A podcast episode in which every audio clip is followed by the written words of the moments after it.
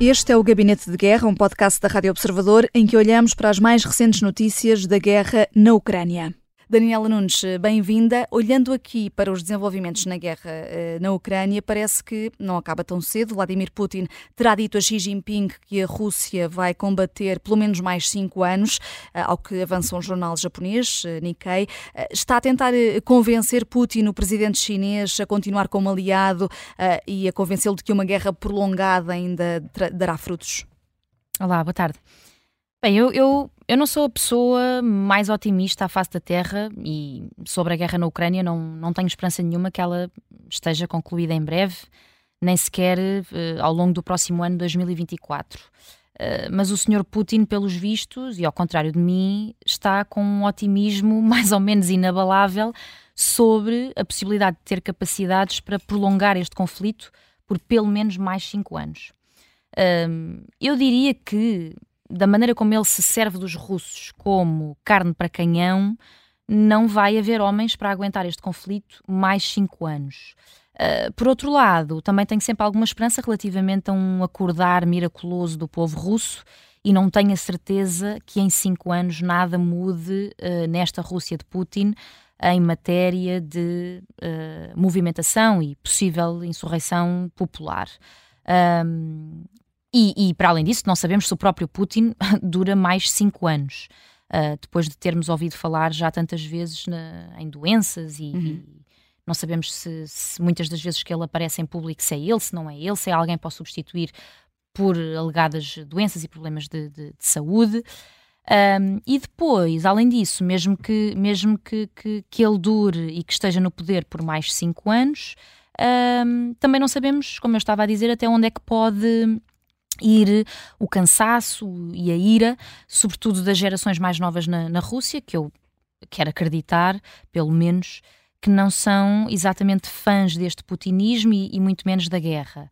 Portanto, uh, este conflito vai continuar, como, como até aqui uh, tem estado a, a, acontecer, a isolar cada vez mais a Rússia, e não é, por certo, Xi Jinping, como, como aliado uh, de Putin, que vai colmatar este isolamento uh, uma aliança com, com a China ah, vale o que vale, não é? Pode significar uma certa garantia, pelo menos, de que não há problemas com outro gigante do, do planisfério, do ponto de vista uh, político, económico e comercial, mas também deste ponto de vista político, económico e comercial, a China não é o salvador da pátria para livrar, para livrar aliás, a, a Rússia dos malefícios um, que estão associados a, a, ao corte de, de, das suas relações, pelo menos cordiais, uh, com o mundo uh, ocidental.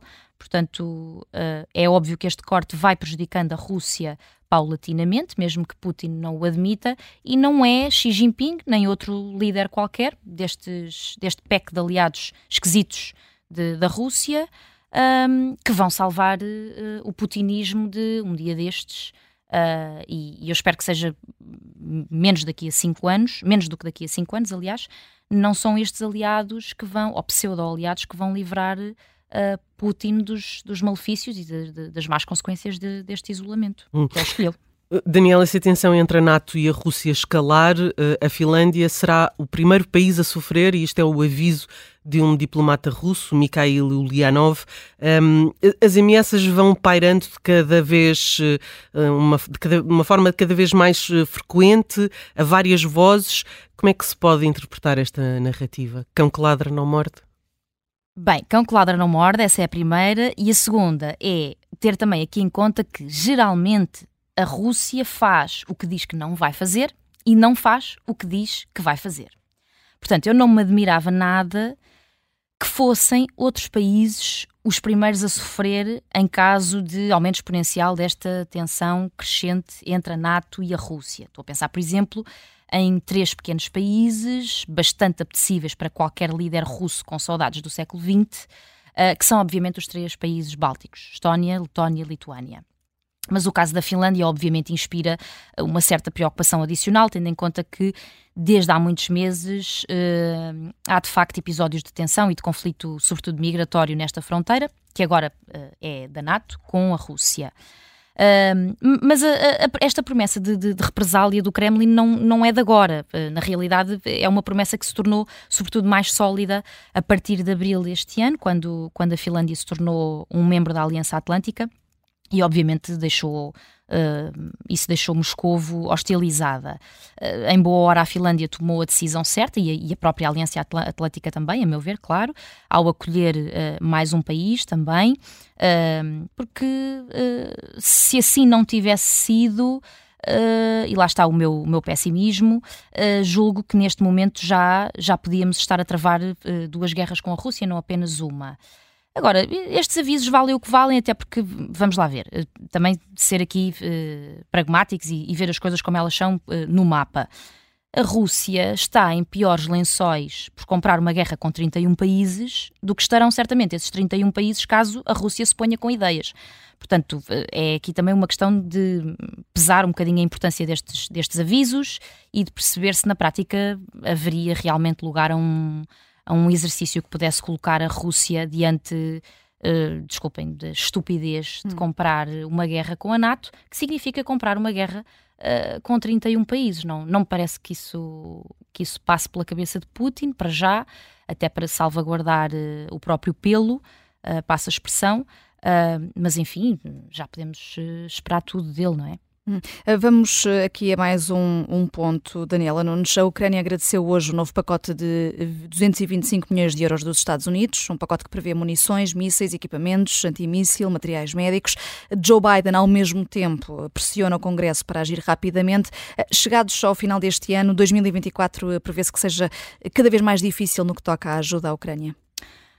Sim, uh, e era justamente uh, sobre essa dualidade que eu era justamente essa dualidade que eu ia uh, sublinhar sobre esta notícia, que é uma notícia que traz uh, boas e más notícias. A boa notícia, obviamente, é o anúncio do, do, deste último pacote de ajuda norte-americana de 2023 que inclui, como estavas a dizer, Vanessa, uh, com algum detalhe, munições de, de defesa antiaérea, munições de artilharia, munições antiblindados também, mais de 15 milhões de cartuchos de munição, portanto, isto tudo num bolo que prefaz um valor de qualquer coisa como uh, eh, 250 uh, eh, milhões de dólares.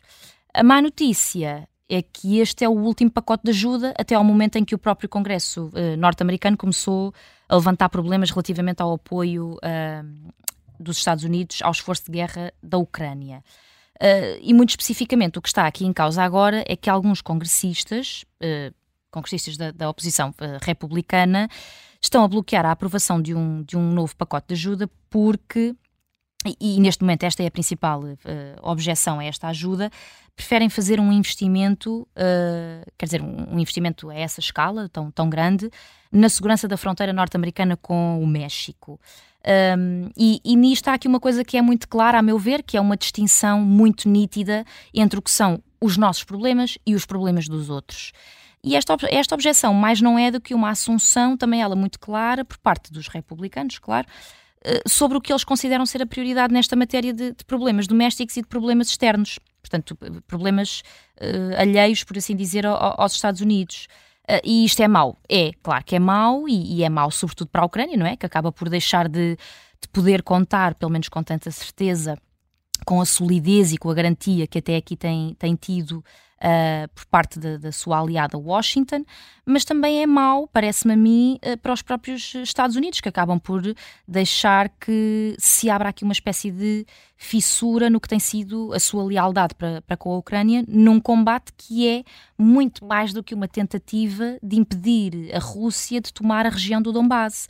E, e, e é por isso que para nós, nós, mundo ocidental, esta também é uma guerra nossa e é por isso que não podemos abandonar a, a Ucrânia, porque a Ucrânia está a lutar por uma coisa que todos nós esperamos garantir sempre, que é a sua soberania, o seu lugar à mesa, a sua autodeterminação, enfim, e em última análise, o, o, seu direito a poder escolher e decidir.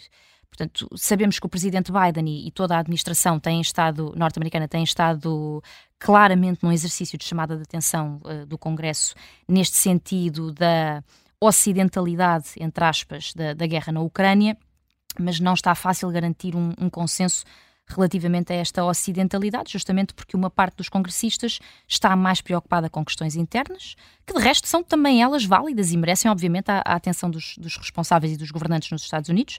Uh, mas enfim, uh, só para, para concluir, uh, isto tudo pode ainda piorar e pode piorar